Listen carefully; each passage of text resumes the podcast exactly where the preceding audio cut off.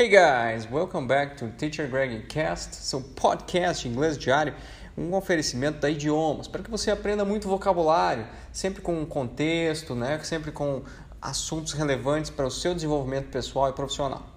Hoje vamos aprender sobre a preposition on, preposition on, né? Vamos pegar aqui uma pequena notícia, vamos lê-la como de costume duas, três vezes em inglês depois lemos a tradução para que não fique nenhuma dúvida e aí sim explicamos o contexto de como usar a preposition on, ok? Então vamos ao pequeno trecho. China's economy on the brink as coronavirus fears intensify. The world may be on the verge of the next global pandemic. So far, the Wuhan coronavirus has infected over 2,000 people, killing 56. It's spreading all over the world with cases in East Asia, Australia, and the United States. The Chinese government is taking swift and aggressive actions to curtain the spread of Wuhan coronavirus. The government has restricted travel in 13 cities, affecting a total population of 35 million people. This is the largest intervention of its kind in history and it raises a disturbing question Is the situation even worse than we think? Muito bem, é uma notícia um pouquinho mais longa do que as que eu li até o momento, né, das, das aulas anteriores, mas vamos, é, vamos lê-la novamente para que vocês entendam se perderam alguma palavra aqui. Então vamos ler pela segunda vez. China's economy on the brink as coronavirus fears intensify. The world may be on the verge of the next global pandemic. So far, the Wuhan coronavirus has infected over 2,000 people, killing 56. It's spreading all over the world, with cases in East Asia, Australia, and the United States. The Chinese government is taking swift and aggressive actions to curtain the spread of Wuhan coronavirus the government has restricted travel in 13 cities, affecting a total population of 35 million people. This is the largest intervention of its kind in history, and it raises a disturbing question. Is the situation even worse than we think? Muito bem, tenho certeza que vocês agora entenderam um pouquinho mais, se não tudo, mas vamos ler mais uma vez, pela terceira vez, para que fique bem explicadinho, depois vamos ler a tradução. China's economy on the brink as coronavirus fears intensify. The world may be on the verge of the next global pandemic. So far, the Wuhan coronavirus has infected over 2,000 people, killing 56. It's spreading all over the world with cases in East Asia, Australia, and the United States. The Chinese government is taking swift and aggressive actions to curtain the spread of Wuhan coronavirus. The government has restricted travel in 13 cities, affecting a total population of 35 million people. This is the largest intervention of its kind in history, and it raises a disturbing question. Is the situation even worse than we think? Muito bem. Três vezes lido, agora vamos ao português Vamos à tradução, para que não fique nenhuma dúvida. Eu vou ler, como é um trecho um pouquinho maior, vou ler em inglês e depois ler em português, certo? China's economy on the brink as coronavirus fears intensify. A economia da China à beira de uma falência, de um colapso, enquanto o medo do coronavírus se intensifica. The world may be on the verge of the next global pandemic o mundo pode estar à beira da próxima pandemia global. So far, the Wuhan coronavirus has infected over 2,000 people, killing 56. Até agora, até o momento, o, vi, o coronavírus de Wuhan já infectou mais de 2 mil pessoas, matando 56. It's spreading all over the world with cases in East Asia, Australia, and the United States. Ele está se espalhando por todo o mundo, com casos na Ásia Oriental, Austrália e Estados Unidos. The Chinese government is taking swift and aggressive actions to curtain the spread of the Wuhan coronavirus. O governo chinês está tomando medidas rápidas e agressivas para conter a propagação do coronavírus de Wuhan. The government has restricted travel in 13 cities, affecting a total population of 35 million people.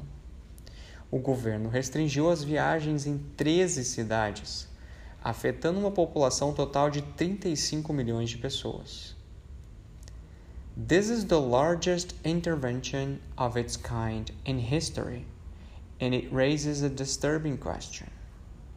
Esta é a maior intervenção desse tipo na história e levanta uma questão preocupante. Is the situation even worse than we think? A situação é ainda pior do que pensamos. Gente, vocês devem ter visto pela mídia, né? Com certeza já devem ter percebido que existe então esse novo vírus, né? Uma mutação de talvez aí de um vírus da gripe que hoje em dia está bem mais agressivo lá na China. Começou na região de Wuhan, por isso que estão chamando de Wuhan coronavirus, né? Porque é um vírus que começou a se espalhar a partir desta região, desta né, desse povoado, não sei bem se é uma cidade, um povoado, um bairro, enfim, de Wuhan. Essa notícia não é a mais atual, então temos aqui com certeza mais de duas mil pessoas infectadas e talvez já tenham é, o vírus já tenha matado mais do que 56 pessoas, como diz essa notícia. Porém, é sim algo muito preocupante. Por quê? Bom, primeiro pela questão social, né? Estamos falando aqui de um vírus que está matando muitas pessoas em curto espaço de tempo, né?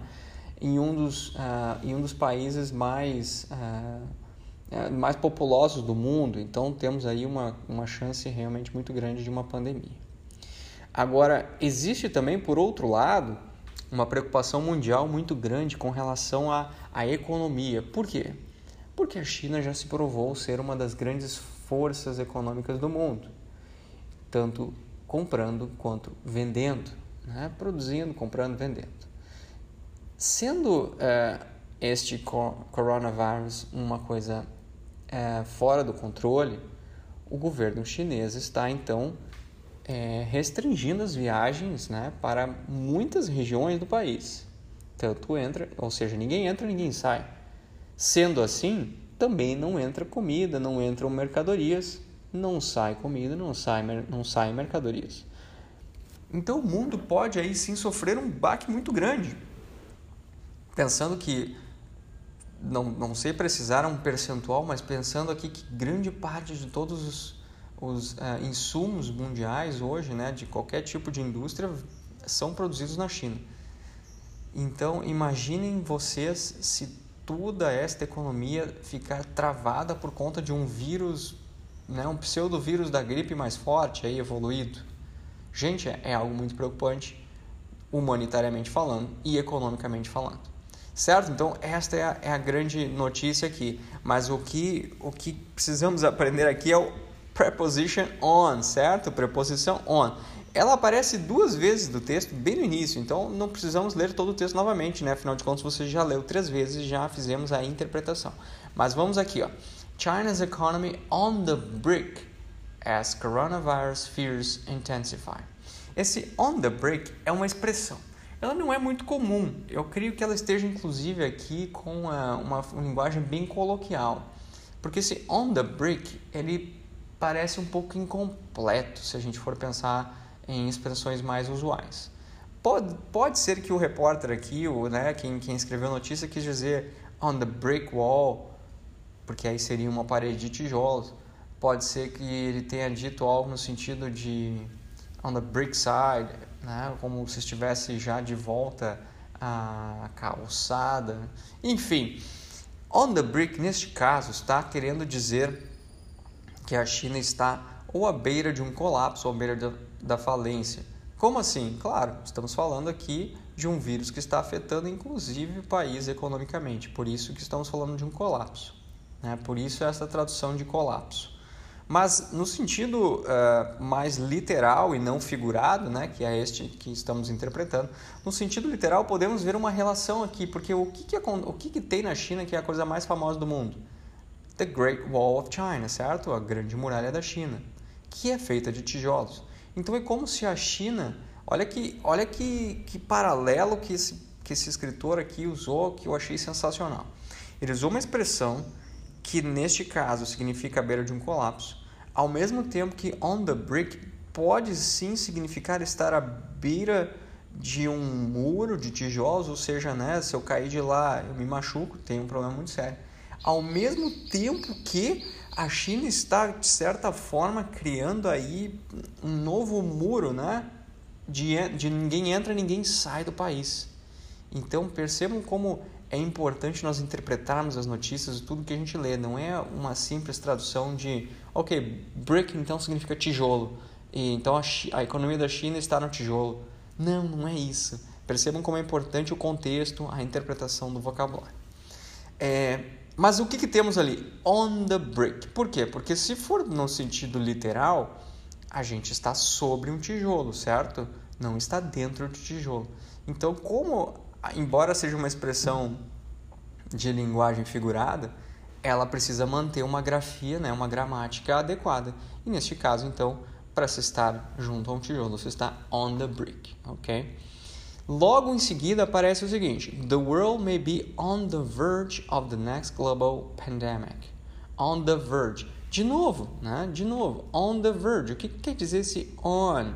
Esse on aqui está à beira né, da próxima pandemia global. O mundo pode estar à beira, ou seja, quando a gente está on the verge, a gente está na beira. Quando a gente está na beira, a gente está sobre ela, não dentro dela, certo?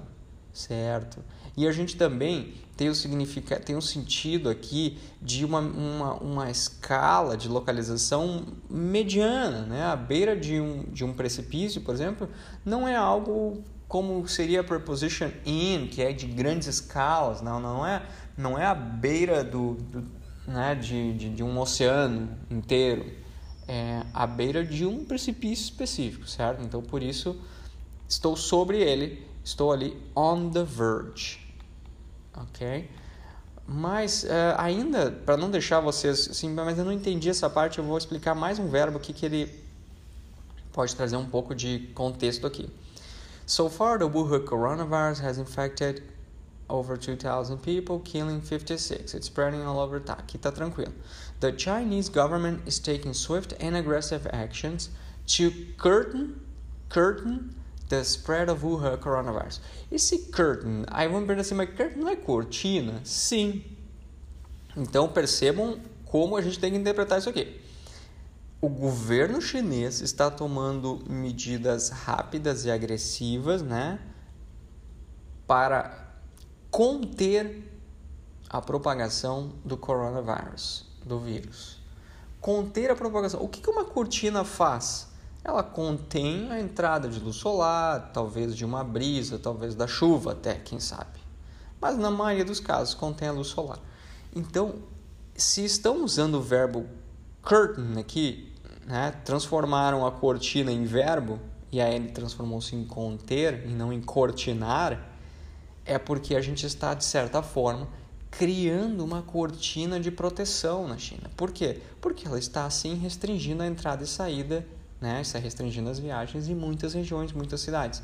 Ou seja, de certa forma, ela está se fechando, ou seja, fechando a cortina para que ninguém entre, ninguém saia. Ok? Percebam o contexto. E aí, deixa eu ver se tem mais algum on. Não temos mais on nesse texto, então está tudo tranquilo. Quer dizer, tranquilo não está, né? Porque estamos falando do coronavírus e estamos falando de um problema econômico mundial. Mas, com relação ao on, deixa eu dar mais alguns exemplos ainda com o conceito de que o on ele está sobre alguma coisa, certo? Então, por exemplo, my dictionary is on the desk. My dictionary is on the desk. O meu dicionário está sobre, está em cima da mesa, ok? The painting is on the wall. The painting is on the wall. A pintura está na parede, sobre a parede, certo? Ela não está dentro da parede, não está in the wall, ela está on the wall, sobre a sua superfície.